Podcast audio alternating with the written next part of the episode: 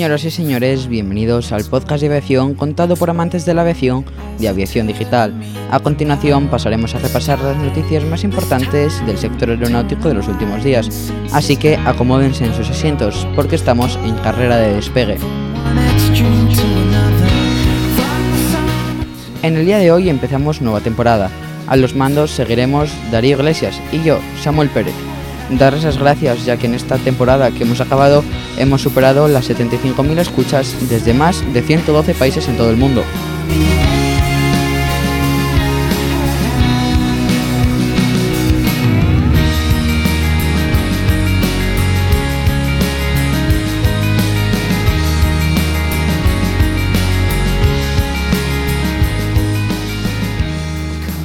Vamos con la primera noticia para el día de hoy. El Prat entre los 50 aeropuertos europeos con más retrasos en verano. Barcelona, España, Mykonos, Santorini o Atenas han sido algunos de los destinos de vacaciones favoritos de miles de personas este verano y también, según los datos recogidos por AirHelp, los que cuentan con los aeropuertos que han sufrido más interrupciones. Entre 4 y 5 de 10 vuelos que salieron de estos aeropuertos entre el 1 de junio y el 31 de agosto se retrasaron. Además de los aeropuertos griegos, los portugueses también se sitúan en el top 10 del ranking especialmente los aeropuertos de las islas. Los primeros puestos los ocupan los aeropuertos de las islas griegas Mykonos, Cefalonia y Santorini, y las islas portuguesas Ponta Delgada y Lajes, seguidos muy de cerca por el aeropuerto italiano Malpensa y el londinense Gatwick, ambos con un 59% de puntualidad. Han sido muchos los aeropuertos europeos que han tenido una alta tasa de demora en sus salidas, lo que ha complicado las vacaciones de verano de muchos europeos. Los principales aeropuertos del Reino Unido tuvieron una media de 3 a 4 de cada 10 vuelos que sufrieron retrasos en sus salidas, especialmente desde los aeropuertos de Londres. En los grandes aeropuertos alemanes como Frankfurt y Múnich también se encuentran entre los más impuntuales, ocupando los puestos 16 y 26 respectivamente. Por ello, AirHelp, la organización más grande del mundo especializada en derechos de los pasajeros aéreos, recomienda encarecidamente a los viajeros que presten atención a los posibles retrasos que les esperan en estos aeropuertos y que planifiquen con más tiempo su viaje para evitar complicaciones el aeropuerto de Barcelona en el puesto 49. En este ranking encontramos un aeropuerto español, el de Barcelona, el Prat Josep Terradellas, que se sitúa en el puesto 49 con un 76% de puntualidad en sus vuelos. Del 1 de junio al 31 de agosto, el aeropuerto de Barcelona tuvo más de 11.000 vuelos interrumpidos que afectaron a más de 163.100 pasajeros.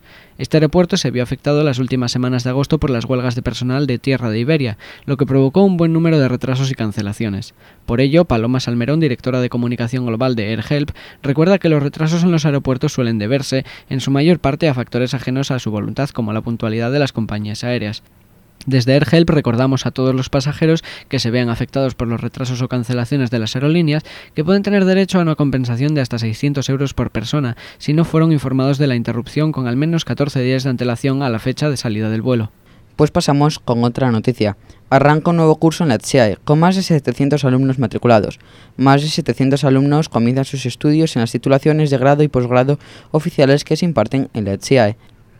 La TSEAE arrancó esta semana su nuevo curso 2019-2020 con la jornada de bienvenida el día 3 de septiembre y posteriormente el día 4 el comienzo oficial de las clases.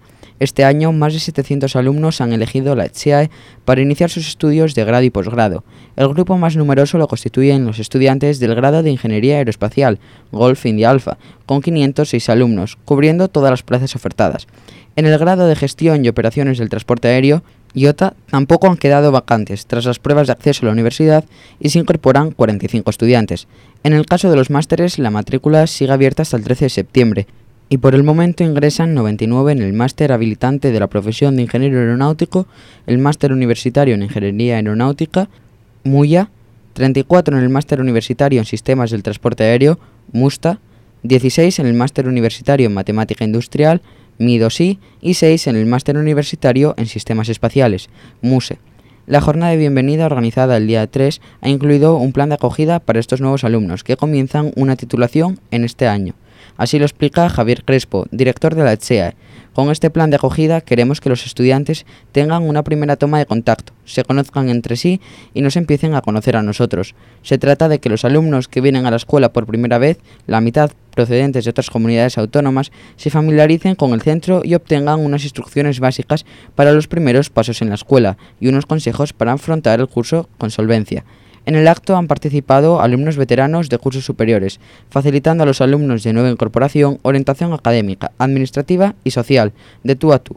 De esta manera, los alumnos crearán entre ellos lazos y se convertirán en referentes cercanos que les acompañarán en esta nueva etapa.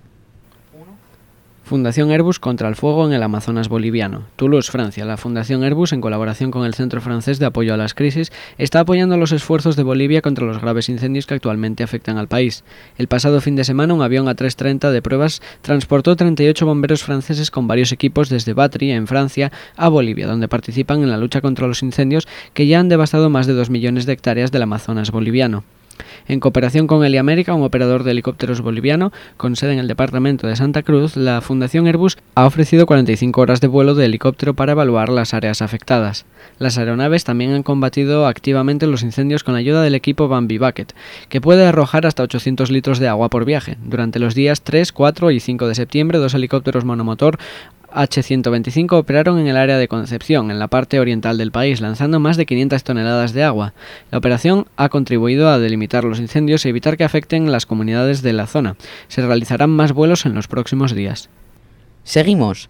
Tapper Portugal registra su mejor agosto. La aerolínea registró un aumento del 11,3% con respecto a agosto de 2018, alcanzando el mejor agosto de su historia en número de pasajeros. Tapper Portugal transportó en el mes de agosto a más de 1,7 millones de pasajeros, 174.000 más que el mismo mes del año pasado, un aumento del 11,3%, alcanzando así el mejor agosto histórico en número de pasajeros de la compañía la compañía cosecha una época de buenos resultados, teniendo en cuenta que el mes anterior, julio, lograba la mejor cifra mensual en su historia, con casi 2 millones de pasajeros en un mes. Esto viene a confirmar la tendencia de recuperación en el segundo trimestre. Estos resultados han venido propiciados por la recuperación del mercado brasileño, que ha influido en el crecimiento en el número de pasajeros transportados en las rutas brasileñas. Según explican, después de un primer trimestre con baja demanda, un 6,9% menos de pasajeros transportados en comparación con el mismo periodo del año anterior, agosto consolida la tendencia de crecimiento de la demanda en Brasil, ya observada en el segundo trimestre y en julio. En el pasado mes, la aerolínea transportó en el mercado brasileño un 10,9% más que en 2018, y en agosto la diferencia fue de un 11,2%, un aumento de 17.000 pasajeros respecto a 2018, alcanzando un total de 170.000 clientes transportados. Sin embargo, destacan que el mayor aumento en términos absolutos se produjo en el mercado europeo, con 79.000 pasajeros adicionales transportados, suponiendo un crecimiento del 8,5% respecto al mismo periodo del año pasado. Le sigue América del Norte, con 39.000 pasajeros adicionales, un aumento del 51,7% en este mercado, con el mayor crecimiento porcentual durante el mismo periodo del año pasado.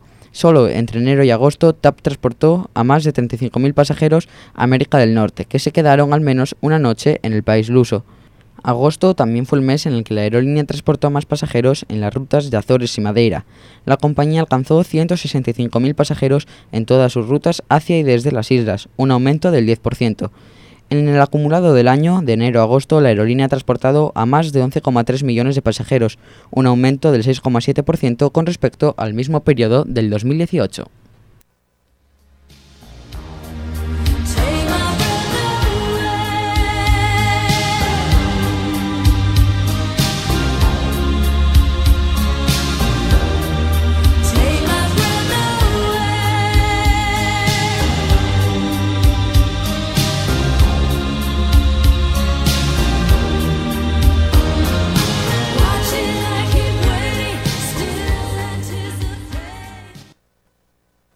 Los pilotos del Air France 447 son los chivos expiatorios por fallas del avión y de la aerolínea, dice el periodista de investigación belga Tom Dussaert, quien acaba de publicar en Argentina el libro System Error, accidentes aéreos modernos sobre el accidente del río París en 2009 y los accidentes más recientes con el Boeing 737 MAX.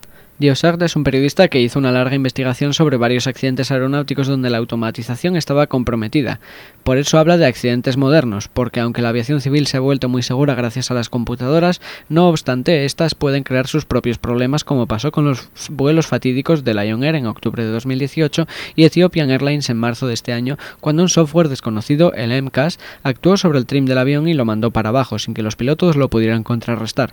Diossard también insiste en que los pilotos de Air France estaban confundidos por los instrumentos que mostraban lecturas erróneas y una serie de fallas de los sistemas. Tom Diessart ahora reaccionó ante el fallo de la Corte francesa que anteayer absolvió a la aerolínea Air France y al constructor de aviones Airbus en el caso por homicidio involuntario que había iniciado los familiares de las víctimas en París. Es una aberración que en este caso solo culpan a los pilotos por el accidente y que el juez francés haya dejado de lado una serie de fallas en el avión y desaciertos de la aerolínea. La peor falla en el Airbus 330 que se accidentó era un sistema deficiente de calefacción de los medidores de velocidad o tubos pitot, con lo cual, cuando el avión se encontró con partículas de hielo en altura, estas ondas se atascaron y los pilotos se quedaron sin poder medir la velocidad, que es un componente básico para poder volar, porque en las velocidades demasiado bajas o altas la aeronave puede experimentar una pérdida de sustentación y literalmente caer del cielo. El congelamiento de las ondas pitot es exactamente lo mismo que experimentó el avión de Austral que se accidentó por la localidad de Fray Ventos en el 1997, con la diferencia de que el avión de Austral entró en sobrevelocidad. Lo grave del caso del France 447, según Diossart, es que el 1 de junio de 2009 no era la primera vez que el sistema de calentamiento de las ondas Pitot dejó de funcionar en un Airbus A330 de esa compañía. Desde 2008 en adelante se habían multiplicado los incidentes con estas ondas alfa-alfa de la marca TALS, pero por suerte no llevó a un desastre como el del vuelo Air France 447. Continuamos con otra noticia. Menorca acoge este fin de semana su festival aéreo. La celebración se convierte en una gran oportunidad para ver en acción a los pilotos de aeronaves acrobáticas más impresionantes del panorama nacional, como puede ser la patrulla ASPA, el F-18 o el piloto acrobático Juan Velarde. Este fin de semana se celebra en la playa de Sambú el Festival Aéreo en Menorca 2019, que este año conmemora los 50 años del actual aeropuerto de Menorca. Además, se celebra también los 70 años de la actividad de aviación comercial en la isla. La celebración se convierte en una gran oportunidad para ver en acción a los pilotos de aeronaves acrobáticas más impresionantes del panorama nacional, que alzarán el vuelo a partir de las 12 horas y hasta las 15.30, con sus exhibiciones aéreas. Entre los participantes estará el piloto madrileño Juan Velarde, recién aterrizado de la Red Bull Race, que participa en el festival con una exhibición de vuelo acrobático con su Extra 330 Lima X-Ray biplaza.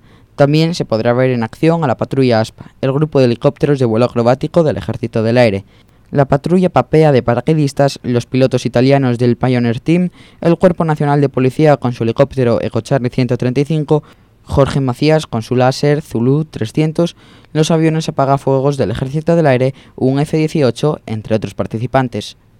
Airbus gana el premio Crystal Cabin en Apex con Connected Cabin.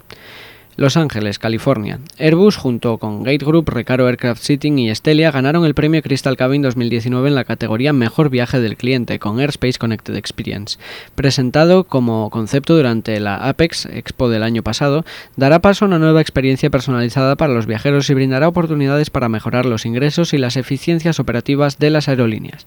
La plataforma se conectará en componentes de la cabina central interconectados en tiempo real, incluidas las galeras, los carros de comida, los asientos, los comportamientos superiores y otros elementos de la cabina. Más personalizada, permitirá a los pasajeros recibir una experiencia de viaje mucho más personalizada. Airbus está trabajando con proveedores adicionales para expandir los servicios vinculados a la experiencia conectada. Sierra Victor Papa Cabin y Cargo Program de Airbus. Soer Scholz dijo, esta interconectividad sin interrupciones dentro de la cabina será de gran beneficio para los pasajeros que podrán disfrutar de un servicio a bordo personalizado y de alta calidad el Boeing KC-46 no puede transportar pasajeros y carga. La USAF ha prohibido el uso de sus nuevos aviones multiuso Boeing KC-46 para el transporte de pasajeros y carga por un problema con la compuerta de carga. Nuevo problema para el avión cisterna Boeing KC-46 después de que, según publican varios medios en Estados Unidos, la compuerta de carga de la cubierta principal de uno de esos aviones se abriese en un vuelo por un fallo del mecanismo de cierre. La apertura no fue total, pero podía haber sido catastrófica.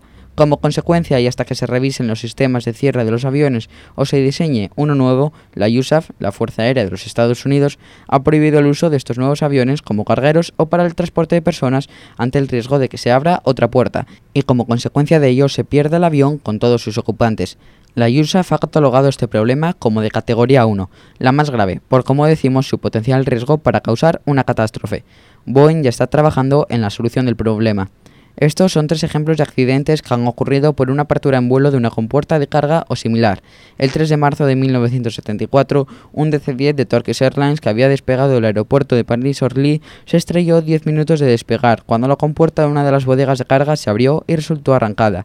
La despresurización de la bodega causó que el techo de esta, que también es el suelo de la cabina de pasaje, fallase y dos grupos de tres asientos cayesen a la bodega y fueron succionados al exterior con los pasajeros que los ocupaban. Al hundirse el suelo se cortaron los cables que movían las superficies de control de cola quedaron inutilizadas, dejando a la tripulación sin poder controlar los timones vertical y de profundidad. Murieron los 346 ocupantes del avión. Un año después, el 4 de abril de 1974, la USAF perdió un C-5 Galaxy después de que se abriese en vuelo la rampa trasera. También perdió el control de las superficies móviles traseras. 138 de los 314 ocupantes murieron en el aterrizaje de emergencia. El 13 de octubre de 1992, un Antonov 124, en un vuelo de certificación de una nueva variante, en una prueba a alta velocidad y con guillada, el Radomol se desintegró e hizo que la compuerta frontal se abriese. La tripulación terminó perdiendo el control. De los nueve ocupantes, solo un ingeniero que saltó en paracaídas se pudo salvar.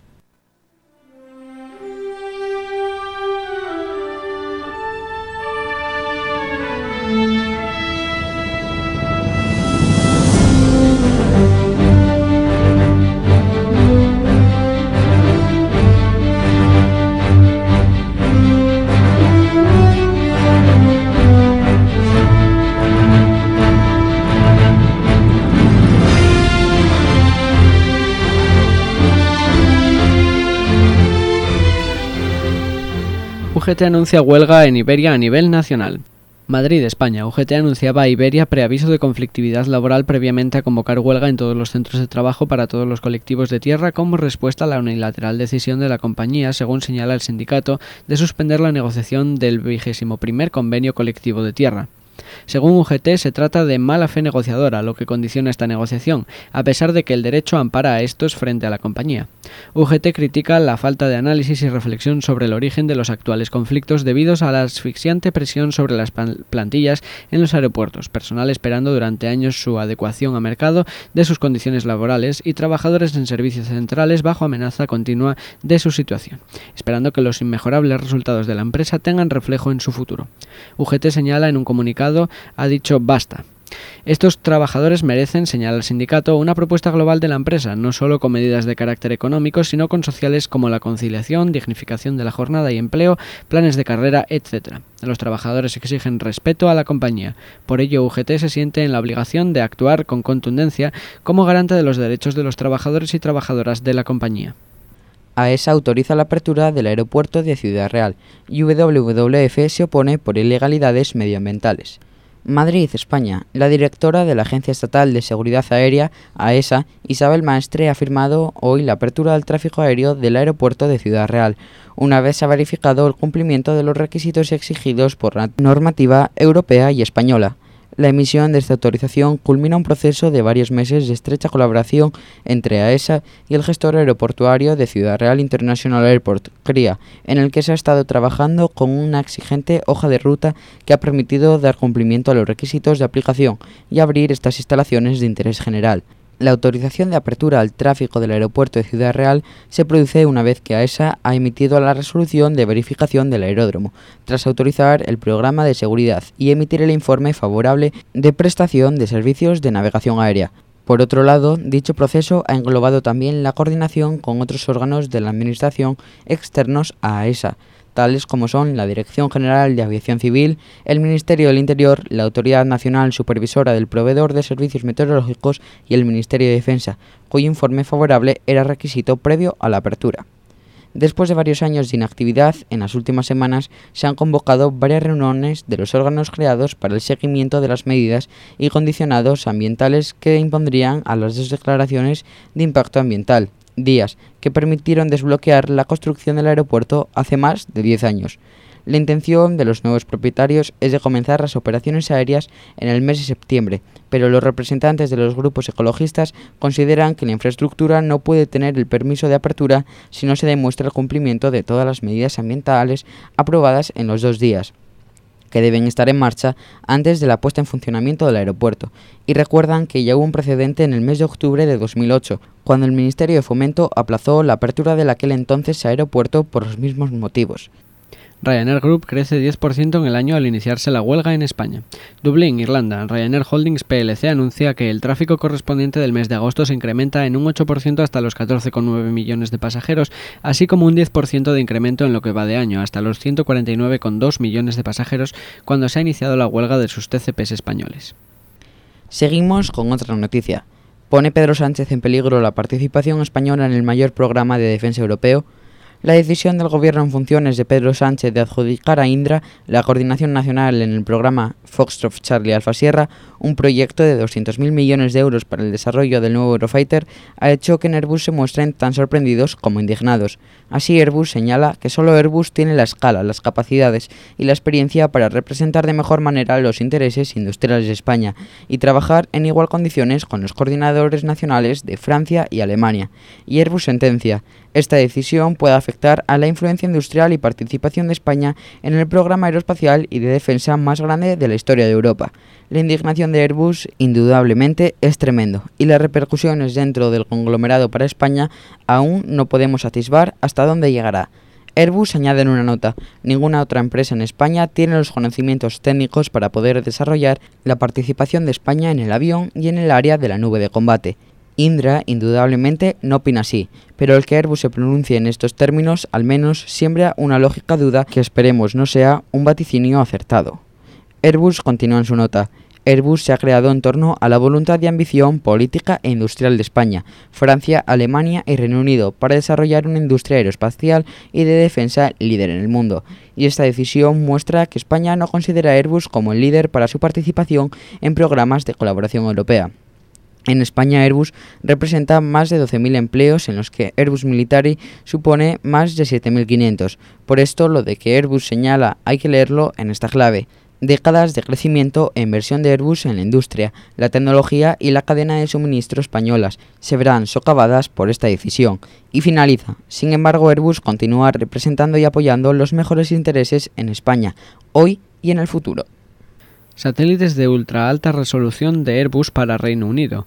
Airbus ha recibido del Laboratorio de Ciencia y Tecnología de Defensa del Reino Unido, Delta Sierra Tango Lima, un encargo para realizar un estudio de diseño cuyo objetivo es desarrollar la tecnología para un conjunto de satélites radar de apertura sintética, Sierra Alfa Romeo por sus siglas en inglés, con ultra alta resolución destinados al Ministerio de Defensa del Reino Unido. Los satélites también podrán captar señales de radiofrecuencia, RF.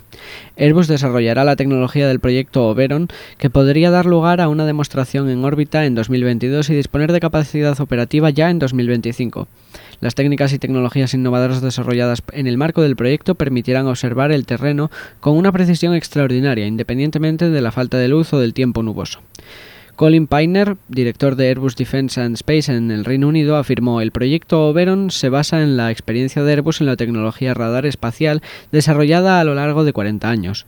Confío en que este estudio aporte una nueva capacidad de vigilancia de primera clase al Ministerio de Defensa del Reino Unido y que le ayude a proteger a nuestras Fuerzas Armadas en todo el mundo.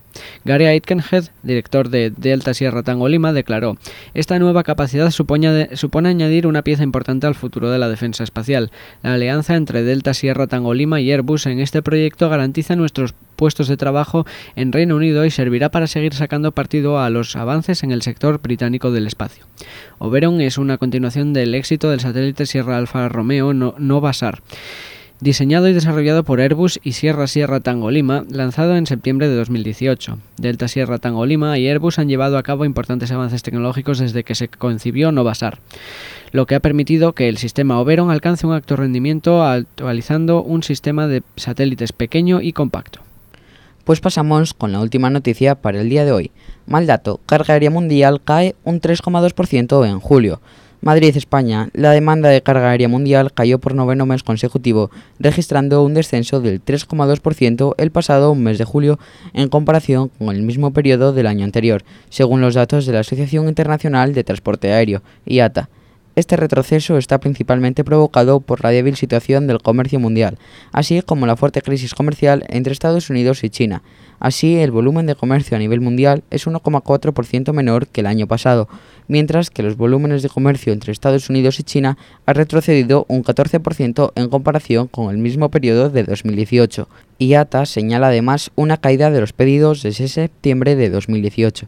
De hecho, por primera vez desde febrero de 2009, los principales países vienen informando de descensos en los pedidos. Por lo que se refiere a su evolución anual, la capacidad de carga aumentó un 2,6% en el interanual a julio de 2019. El crecimiento de la capacidad ahora ha superado el crecimiento de la demanda por noveno mes consecutivo.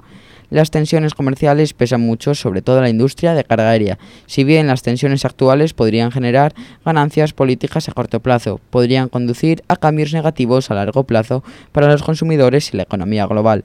El comercio general prospera es fundamental que Estados Unidos y China trabajen rápidamente para resolver sus diferencias, afirmó el director general y CEO de IATA, Alexandre de Juniac.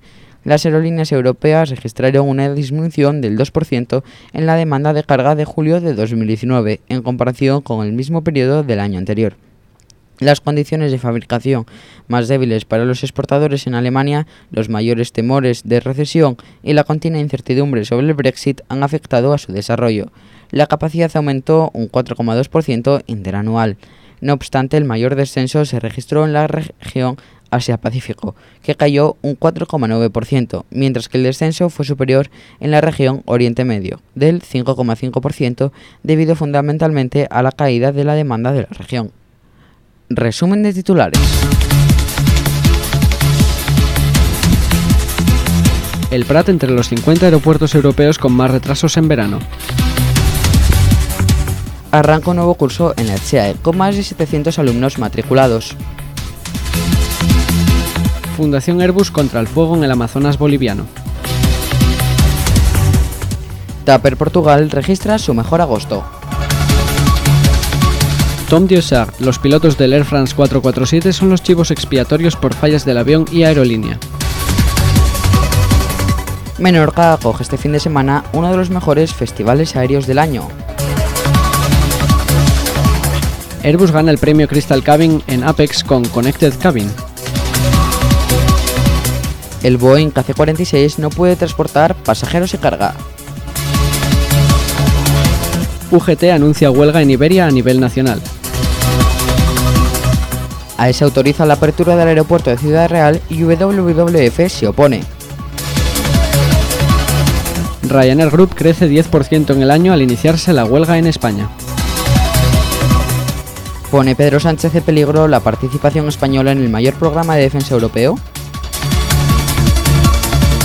Satélites de ultra alta resolución de Airbus para Reino Unido. Mal dato, cargaría mundial cae un 3,2% en julio.